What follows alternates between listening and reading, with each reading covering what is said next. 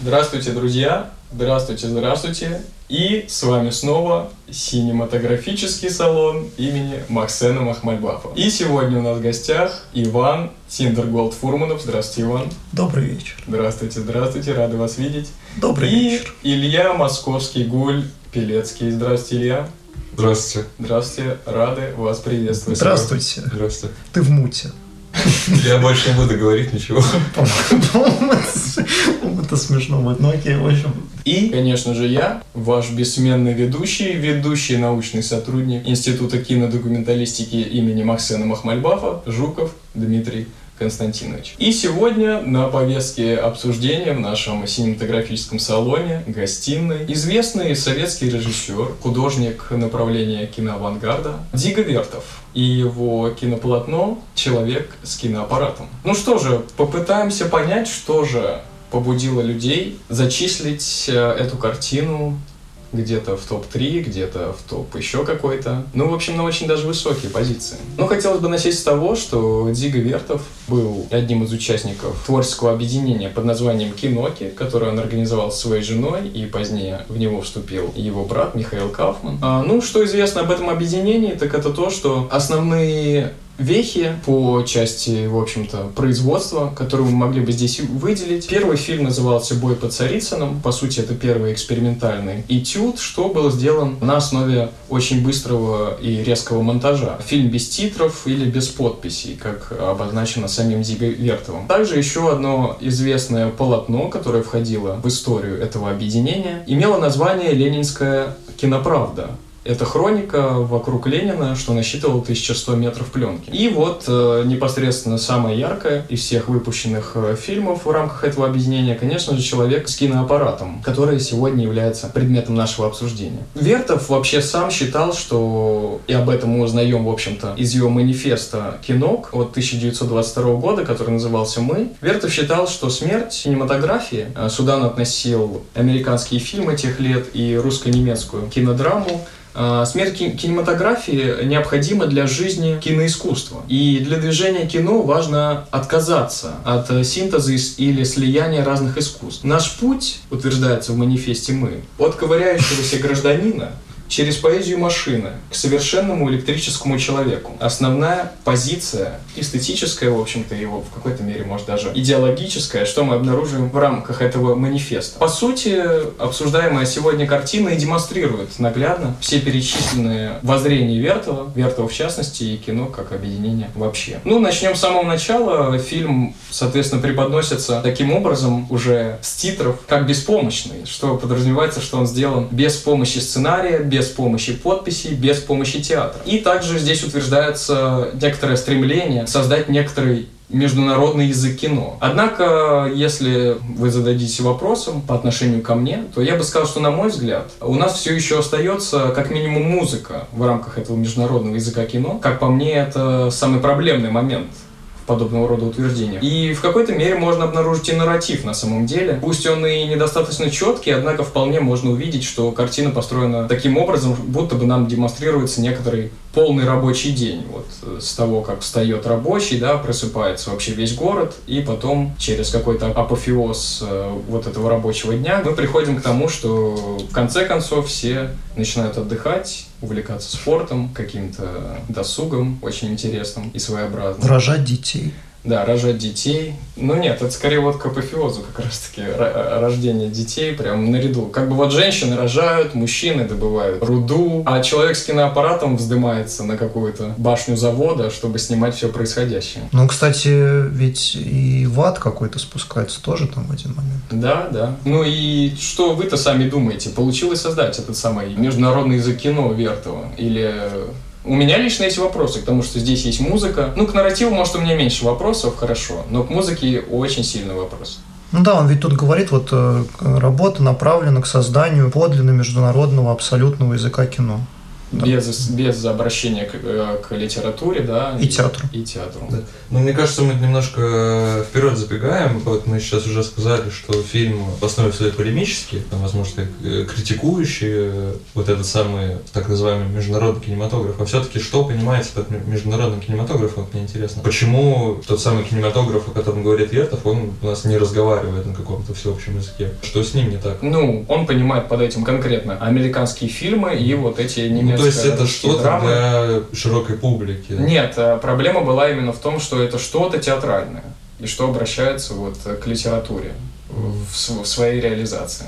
А почему фильмы театрально обращающиеся к литературе как бы не говорят на международном языке? Потому что, нет, они, они не говорят на международном языке кино именно. Может, они говорят на международном языке театра, но на международном Мгм. языке кино они не говорят. У кино должен быть свой язык. Мгм. Ну да, да, в таком случае, конечно, это так, да, ну и известно у Вертова все-таки его вообще резко негативное отношение именно к игровому кино. Это такая одна из основных позиций, что не должно быть актеров, не должно быть именно театральной игры, потому что кино ему представлялось, ну и вообще художникам-авангардистам того времени, кино представлялось все-таки немножко не так, как мы его сейчас понимаем. Тогда люди продвигали идею, что кино это в принципе какой-то новый вид искусства совершенно отличный и от театра, и от литературы, всего-всего остального, и это вот что-то уникальное, поэтому вот это интуитивно взятые театральные приемы в кино, они на самом деле там не должны быть, и должно быть что-то другое. Отсюда вот идет как раз э, разговор уже конкретно о языке кино и о том, что, ну и о том, как это должно сниматься. Ну, мне кажется, он там больше всего напирает на то, что в его фильме нет ни одного титра. И мне кажется, это очень такая была больная тема то время. Это вполне в духе исканий людей того времени. То есть, например, тот же Орсон Уэллс, когда говорит о фильмах Бастера Китона, он одной из таких э, положительных сторон э, как раз китоновских э, фильмов показывает отсутствие титров, что максимально показывал действия, к тому же он делал еще какие-то экспозиции разные, композиции. То есть он, получается, не только был связан чисто с каким-то театром, не только с игрой, то создавал вот именно какое-то совершенно иное по сравнению с кино того времени зрелище. Потому что, да, у нас там было тоже Штрогейм, который снимал чисто какие-то кинороманы, совершенно гаргантюанские, скажем так, абсолютно безразмерные, и ведь э, вот эти вот э, фильмы, совершенно чудовищные фильмы Штрогейма, которые там длились э, по 7 часов, их обрезали, что там даже какая-то была история с его вот этим фильмом «Алчность», бюджет которого даже был вывешен на каком-то кинотеатре вроде бы, и он постоянно обновлялся, чтобы люди знали, сколько на него потрачено, и что там даже до нас дошло в итоге очень ограниченное количество кадров, в отличие от того, что было изначально снято. Так что не знаю, в общем, эта тема, она очень важна, что касается титров, что касается показа вот именно какого-то чистого действия. То есть найти, вот, что вообще такое кино. Но это, не, ну это тоже очень странно, потому что можно возразить им и сказать, а, а что, если они там продолжают что-то говорить, например, что неужели не существует э, театра, например, без слов? В чем разница тогда? в чем смысл. Поэтому, конечно, я здесь пытаюсь вот указать там на Бастера Китона, именно потому что у него там есть какие-то и, и монтажные, и композиционные моменты в плане кадров, которые можно уже назвать, э, да, правда, э, чисто кино вещами, но не знаю, если взять других комиков, того же Чарли Чаплина, то это правда скорее театральный. Хотя они тоже вот построены на этом слэпстике пресловутом, да, так же, как и когда он там падает, там разбивается и прочее. Точно так же, как Бастер Китон. Но у него там больше вот этого текста. А, а разница не очень понятна вот да, разница, да, мне кажется, вот как раз-таки киноязык, вот этот пресловутый в авангарде, вот он начинает формироваться именно с, мон- с монтажа, ну, да. потому что вот монтаж это действительно реально то, что есть только в кино. Вот все остальное можем сказать, что это либо какие-то субституты, суррогаты, либо вот что-то есть там и в кино, и в театре, вот монтажа нет нигде, и вот видно, опять же, по Вертову, что он на монтаж именно набирает в первую очередь, он как бы использует монтаж для передачи нарратива, который он отказывается передавать текстом. Но он артикулирует, вот в том, в том прикол, что мне есть такое ощущение, что он напирает на монтаж, то есть он изобретает очень много, но артикулирует ли он важность монтажа? То есть вот это, вот это меня очень... Ну, мы можем сказать, что он уже самим фактом... Вот Говорит это, ли он как, об этом? Количество и качество монтажа, он как бы уже и артикулирует важность этого монтажа. Да нет, но мне кажется, нет, это понятно, но тут э, разговор о том, насколько это с его стороны осознается именно как вот путь к языку кино, короче. Потому что он же говорит, что все какой-то там язык кино. А что это вообще? Ну, он говорит прямым текстом, что это монтаж? Ну, а как он может говорить прямым текстом, если он отказался от титров?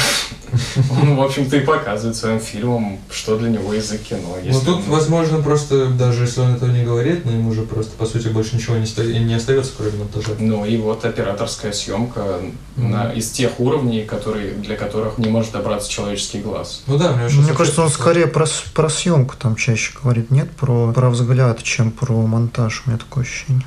Ну, слушай, мон- монтажу там очень много внимания уделено, конечно, не так нарочито, как в съемке. Да нет, я не, я не спорю с тем, что там есть монтаж, это, это даже Нет, было это бы понятно. странно, это было бы странно с этим спорить, но я говорю о том, насколько он это в своих работах, я же, тут опять же дело, видимо, в моей непод- неподготовленности, в виду работы теоретически или Ну да, А, насколько он это артикулировал именно в своих э, мыслях о том, что он делает, или он, или он правда еще не осознавал монтаж как э, какую-то основную часть вот этого киноязыка, потому что ну, все же говорят, монтаж это там Сергей Эйзенштейн. Ну, Сергей Эйзенштейн это... Ну, это не то чтобы позже, чем Зига Вертов, но это примерно, примерно тогда же, в общем. Ну, не знаю, мне кажется, все-таки даже Эйзенштейн-то не так э, ярко работает э, с этим феноменом монтажа, как Вертов. Он, Вертов все же позволяет себе очень много там продемонстрировать, как моргает человеческий глаз посредством вот этого самого монтажа. Ну, считается, что Эйзенштейн, он э, главный теоретик монтажа в целом в советском кино. То есть у него было ведь, у него ведь были совершенно разные тоже теории, связанные с Ну, у Вертова, насколько я знаю, это как раз не было оформлено,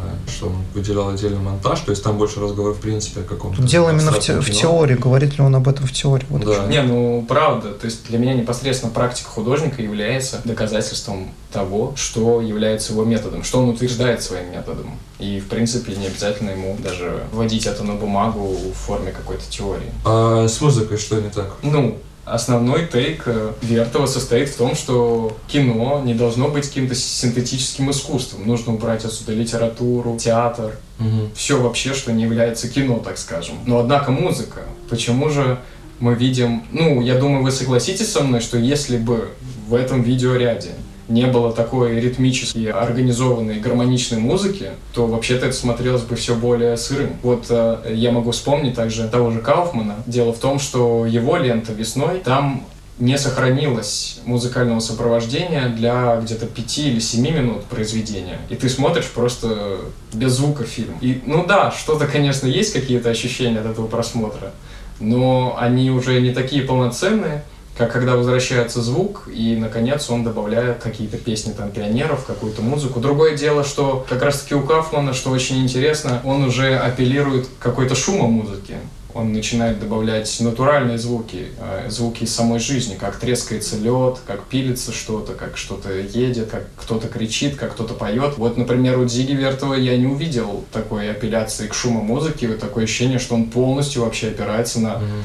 Ну, непосредственную музыку вообще, как искусство. Да, у него были шумы, но очень мало. Очень Это- мало, да. можно даже это не учитывать на самом деле. Да, это хороший вопрос. Ну, причем музыка там, она не просто гармонично как-то организована. Да, это вообще Она- гениальная музыка. Она, в принципе... Она а, самодостаточная. а какой вы музыке конкретно говорите? Тут э, там э, написано 10 саундтреков было разных. А какой, почему мы Э. говорим о какой-то конкретной музыке, если на самом деле ко всем вот этим немым фильмам было написано куча Мы разных говорим вариантов там и о музыке в версии амстер- амстердамской копии «Человека с киноаппаратом», которая считается наиболее близкой к оригиналу, где сохранились указания Вертова для оркестра, где он буквально писал, вот что играть здесь, что играть здесь. Но в целом-то на самом деле, даже если мы апеллируем там к другому саундтреку, э, сам факт его наличия уже интересен. То, что Вертов подразумевал, что музыка должна быть, это факт. Может быть, не, не знаем... э, Какая именно? Какая именно, вот в точности, то есть там нет партитур.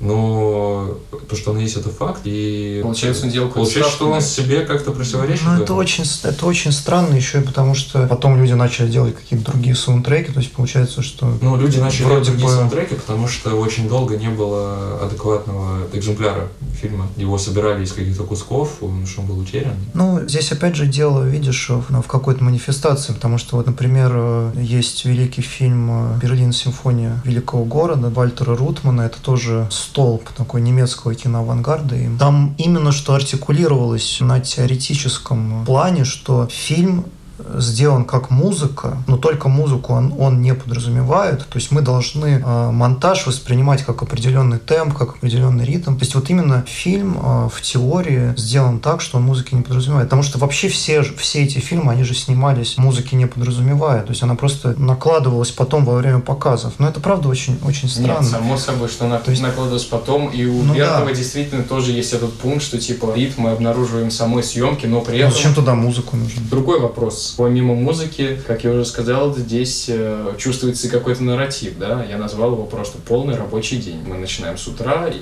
доходим до какого-то апофеоза виде полудня и приходим к вечеру. Да, но тут еще альтернативный нарратив как бы есть. Нач- Начинается фильм, э, собственно, в самом фильме, и в конце он заканчивается. Да, но это вот я к тому, что ведь как раз-таки та самая пресловутая литература, от которой он стремится отказаться, да и театр, да и музыка, но в большинстве своем искусство все пользуются каким-то нарративом. Ну, это просто вопрос уже такой про тонкости. Нужно ли при образовании нового какого-то киноязыка и нового искусства в виде кино отказываться от нарратива как феномена или нет? Но в данном случае, видимо, от нарратива не отказываются. И по моей оценке, основная, на самом деле, возможность этого создания, создания этого нарратива, это, конечно же, монтаж. И основная его э, разновидность как ассоциативный монтаж, то, что нам показывают разные какие-то противоположные явления, и мы должны их как-то проассоциировать в своей голове. Ну, как, например, он вылезает из бокала пива, например. Ну да, да, вот э, что-то из такого разряда. То есть вроде бы это и не прямо, После но кружки пива. Да, но вроде бы ассоциативно это работает и создается какая-то история небольшая. Ну, в данном случае анекдот, конечно, с этой кружкой пива. Да, конечно. Но вот мне кажется, нарратив тут как раз-таки не противоречит вот этой идее какого-то особого языка, потому что это все-таки действительно, действительно какое-то общее место для искусства в принципе. Но да, да, конечно, нарратив — это в первую очередь монтаж. Ну и операторская работа, мы тоже можем говорить там о, движении камеры определенном, о ракурсах. И, кстати, еще немаловажно заметить совсем какие-то такие вот, ну, в кавычках, нарративные моменты, потому что в фильме появляется даже анимация, там есть отдельный Это в конце момент, прям. э, да, ближе к концу, когда такой небольшой, э, там, несколько, несколько минут длящийся эпизод с движущейся камерой, которая как бы Ну, ходит, это, как да, живое какое-то существо. начало R2-D2. Да, да, но Вертер занимался анимацией, он и мультики делал, то есть это тоже ря- ряд просто его приемов. Да не знаю, но это как-то как-то чрезмерно было, не знаю. Просто, знаешь, под конец уже просто показать все достижения народного хозяйства.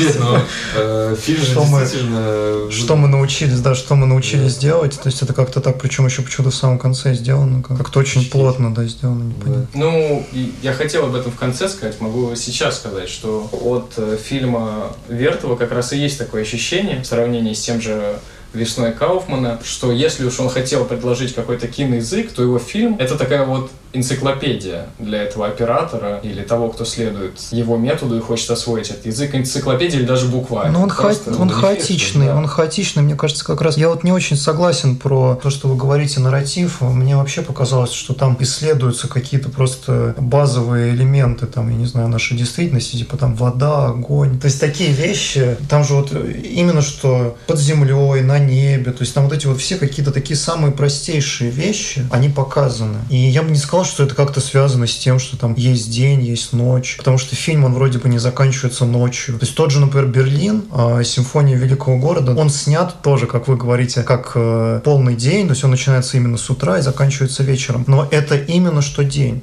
То есть там прямо можно это проследить. И мне кажется, что он намного более чистый в этом плане. Там нет вот этой кучи каких-то диких совершенно экспериментов, совершенно рандомных вот этих вылезаний из бокала пива, да, и прочее. Вот мне кажется, в этом очень большая разница, что вот есть два фильма, вроде бы они об одном и том же, но насколько различна хаотичность вот эта. И мне кажется, эта хаотичность, она сводит на нет любые разговоры о нарративе, хоть каком-то последовательном. Может быть, мы должны здесь говорить о мотиве основном, который прослеживается через все вот это происходящее. То есть мы должны, может быть, говорить про этого мужика, который ходит с камерой. Ну, как минимум, да, здесь же есть фигура оператора, который тоже связывает вот этот хаос э, в какое-то единое целое, что все это его работа. Да, то есть я бы про день здесь не, не стал бы говорить, но это чисто мое ощущение. Но то, что сначала все работают, потом все отдыхают, это да, возможно. Ну, У меня здесь э, два варианта. Первый вариант уже обозначенный, что это просто такая энциклопедия этого киноки и демонстрация всех приемов, которые можно использовать. Либо второй вариант, э, на самом деле здесь также можно увидеть некоторую как будто бы идею Вертова о том, что весь мир существует как такой механизм. Все люди, наряду со всеми этими трамваями, машинами, заводами и всеми другими станками и прочее, они вот являются частью этого механизма. Ну, это во многом, наверное, идеологическая такая идея, да, строящийся Советский Союз, но, кажется, она была воспринята очень близко самим Вертовым, и он, кажется, хотел продемонстрировать это, что вот мы существуем как один большой налаженный механизм.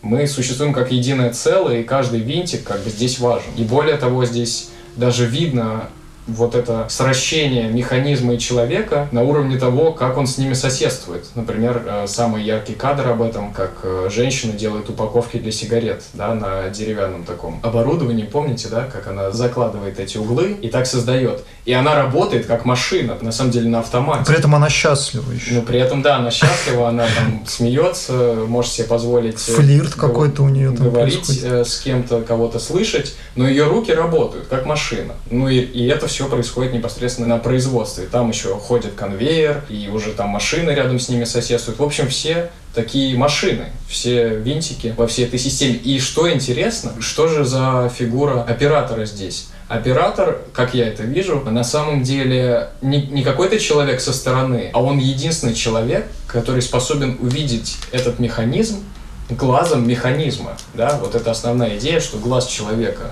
он как бы недостаточен и слаб для того, чтобы видеть мир по-настоящему, и поэтому нам нужно обращаться к камере. Вот оператор — это и есть тот человек, который способен увидеть мир, дефис механизм, через механистическое видение, через конкретный механистический А глаз. там же всегда вот этот кадр, как э, совмещается Да. да, глаз с Так что в этом смысле окуляром вот этим. э- это не то, что оператор какая-то фигура со стороны, это фигура внутри всей этой системы, которая лучше всего ее и способна показать. Тоже определенный винтик, но какой-то винтик на самом Там деле. сращивание какое-то происходит. Да, э, винтик с какими-то особенностями. Ну да, это же, собственно, высказанная самим Вертовым идея о том, что глаз человека, он способен только смотреть, а глаз камеры, он уже как бы не просто смотрит, он еще и созидает. Ну да, и это продемонстрировано очень хорошо посредством кадров э, с Мгм. монтажом. Как и как кадры оживают, будучи статичными, вновь они оказываются ожившими. И что самое интересное, как весь этот мир на самом деле умещается в эту библиотеку отснятого материала, там свои надписи. Это ведь его, это ведь его жена там, да, по-моему, Да, да. работает как раз. А, Да, но я вот согласен по поводу механистичности и восхищения этим. Он на три года раньше, в 26 году, снимает шестую часть Земли, да, это вот про- пропагандистский фильм, рекламный фильм Советского Союза. Там, да, там куча вот этих съемок, это станков и прочего, прочего, прочего. Там используются, в, в- в отличие от человека с киноаппаратом, используются титры. Они такие очень броские всегда, и в них вот именно утверждается такая целостность народа, э, работающего и прочее, прочее. Что да, это, видимо, его очень сильно беспокоило. Но это движение, оно ведь свойственно авангарду, вот это движение к абсолютности. Он и пишет это слово «абсолютность» в своих первых самых титрах про абсолютность киноязыка. Вот именно это как раз оно, я думаю, проработано лучше, чем сам киноязык. И как раз э, по- подобное воззрение на то, как устроен мир, как один большой механизм, объясняет э, вот этот фрагмент из их манифеста, что наш путь от ковыряющегося гражданина через поэзию машин к совершенному электрическому человеку, да? То есть достичь э, этого состояния электрического человека. И каким образом это именно нужно сделать? Через включение вот это абсолютное движение, через э, реализацию вот этого отлаженного, механизированного аспекта мира. Видимо, это и есть э, такая философия Вертова. Короче, это все какой-то превратно понятый Ницше, по-моему. Ну, мне кажется, здесь, ну, здесь, здесь, правда, здесь не хватает э, только восхищения войной там и прочим. То есть, Да. на самом деле, это, это правда, это такой вот один единственный элемент, который вот не делает это, это кино тем, чем оно было, например, для нацистской Германии. А в целом это, мне кажется, такое же абсолютно тоталитарное кино, которое настроено, да, на, на унификацию, на, на дикую пропаганду. К счастью, здесь не, не войны, вот, вот что самое главное. Но это я сейчас, это я сейчас на самом деле говорю языком э, Вальтера Бенемина, именно из работы произведения искусства в эпоху тотальной воспроизводимости. То есть он как раз пишет о том, что кино, оно по самой своей сути всегда скатывается вот именно что во что-то тоталитарное именно из-за своей, именно из-за абсолютности своего языка. Я спорю с этим его утверждением, конечно, потому что, может быть, можно сделать по-разному. Но что касается таких фильмов, конечно, мне кажется, тут дело вот именно, что конкретный язык, он э, способен привести вот к этому ну, к войне или к какому-то закрепощению, возможно. В продолжении этой темы по объективизации какой-то мира, демонстрации мира как такого отлаженного механизма, лично я заметил, что основные явления,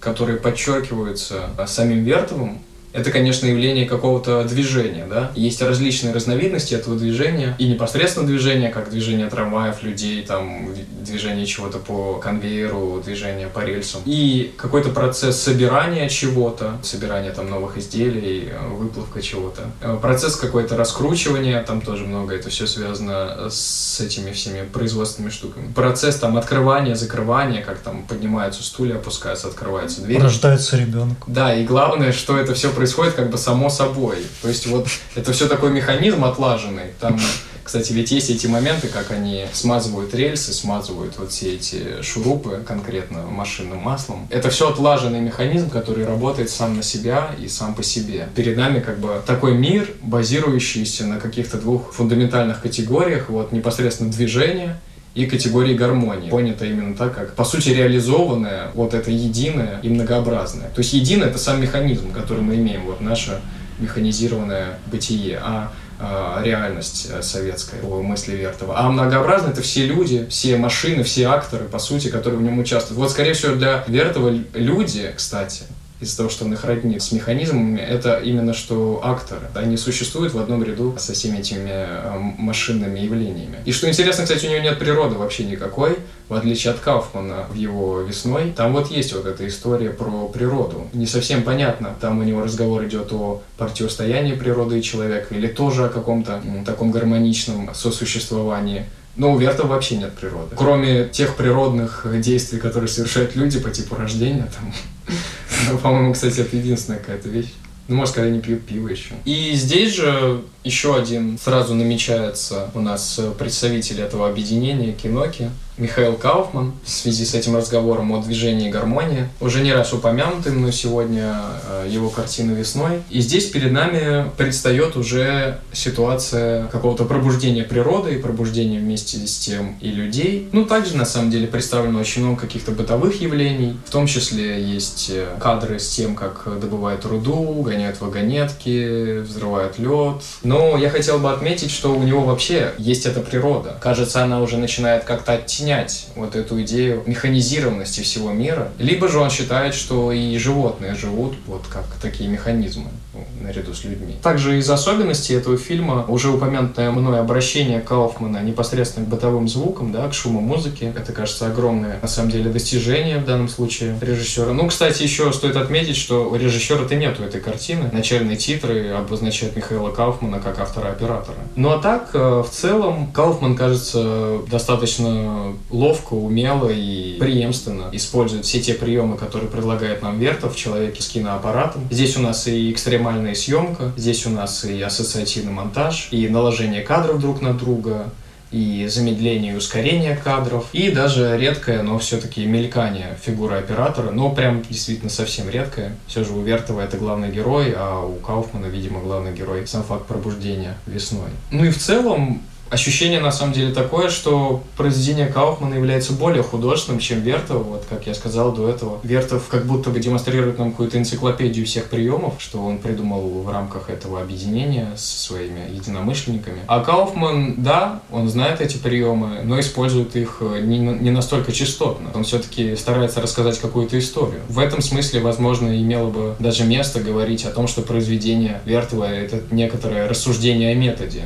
Он просто предоставляет нам такую рефлексию над тем, что он делал и что он вообще делает, и что вообще такое кино. Демонстрирует э, все аспекты, которые возможны у этого кино, и предлагает нам подумать вместе с ним, подходящий это язык для кино или нет. А Кауфман в своем случае как бы просто говорит, да, я считаю, что вот эти эти моменты удачные, и вот смотрите, как я их использую и создаю кино э, на основе нового языка. Ну да, «Человек с киноаппаратом» — это же, в принципе, фильм про кино э, во многом. Не говоря уже про то, что у нас и операторы, и камера становятся главными героями. И о том, что, ну, буквально в каких-то моментах вскрывается, в принципе, момент съемки фильма, когда у нас изображается, как этот оператор там снимает идущий поезд на него, как он едет с камерой. То есть это явная апелляция вот как бы вот это, к этой идее киноязыка через кинообразы. А Кауфман, да, он как бы уже взяв на вооружение приемы, уже снимает какую-то свою историю. То есть уже здесь, э, наверное, меньше какой-то показательной рефлексии методом, над подходом к съемке. Да я бы сказал, у Кауфмана вообще нет никакой рефлексии. Он просто, когда ему нужно использовать частотный монтаж, вот то, что мы видели, например, mm. у Вертова в связи с жалюзи и морганием женщины, да. По истории это вообще не имеет никакого значения к истории. Он просто хочет познакомить нас с тем, что такое вот такой частотный монтаж. Да, да, а Кауфман это использует конкретно для того, чтобы показать, что вот люди долбят лед, и они это делают в таком темпе, что, грубо говоря, земля трясется, и чтобы показать темп, он обращается к этому приему. Ну, то есть, да, можем сказать, что у Вертова как бы цель приема показать сам прием, да, да а у Вертова прием это уже все-таки инструмент для чего-то. У Кауфмана прием это инструмент для передачи истории. Да. Вот. Но это, это закономерное развитие. Я думаю, тут даже нет смысла говорить, что вот что-то лучше, что-то хуже. Это просто вот, действительно с киноаппаратом это вот э, можно воспринимать как, э, ну, помимо прочего, как какой-то манифест, как энциклопедию, как ты уже сказал, да. А ну, Кауфман просто как человек, освоивший как бы эту энциклопедию, уже применяет ее на практике. Да, я вот э, упоминал про Бенемина. Он скорее критиковал кино вот за, этот, за эту эстетизацию массовости, тоталитарности. И это, правда, как-то странно и непоследовательно. Может быть, потому что он был левым и критиковал правое кино, а в то же время как бы не видел соринки в своем глазу, да. В то же время вот на ту же глобальность кино есть взгляд более обнадеживающий. Венгерского теоретического кино Белла Балажа, который как раз эту глобальность связывал с новой эпохой искусства, которая придет на смену литературы центричным культурам. То есть кино побеждает литературу просто потому, что литература связана с отдельными странами, и люди из-за этого оказываются разобщены, а кино, наоборот, их объединяет. Но моя мысль в чем? Моя мысль в том, что я очень сомневаюсь, что вот эта глобальность языка, она должна показываться именно такими методами, какими ее пытается выразить Дзига Вертов. Опять же, используя вот этот вот монтаж, который по э, заветам авангарда обязан в людях вызывать какие-то определенные эмоции и прочее. То есть э, тут множественность подменяется опять вот этой вот единой какой-то фигурой. И мы, получается, в любом случае скатываемся, вроде бы пытаясь показать глобальность, да, пытаясь показать через кино вот эту вот, вот эту дружбу народов, мы все равно скатываемся почему-то в пресловутую фигуру Творца, не очень красивую и как-то всех в итоге смешивая друг с другом. То есть, мне кажется, это, в общем, изначально какой-то ошибочный путь. Думаю, глобальности нужно достигнуть через множественность, но не через э, смешение всех со всеми, через какую-то одну личность. Патетично. Красиво. Ну что же, и на этом, друзья, очередной наш выпуск подошел к концу. У нас в гостях в нашем синтографическом салоне имени Максима Махмальба сегодня были Иван Синтерголд Фурманов. Спасибо, Иван. Спасибо, Дмитрий. Спасибо, что пришли, посетили нас. И Илья, московский Гуль Пелецкий. Спасибо, Илья. Да, спасибо, Будем рады вас видеть. Спасибо, Дмитрий. Спасибо. Ну и я, ваш бессменный ведущий, ведущий научный сотрудник Института кино и документалистики имени Максена Махмальбафа, Жуков Дмитрий Константинович. До новых встреч. Пока. Пока.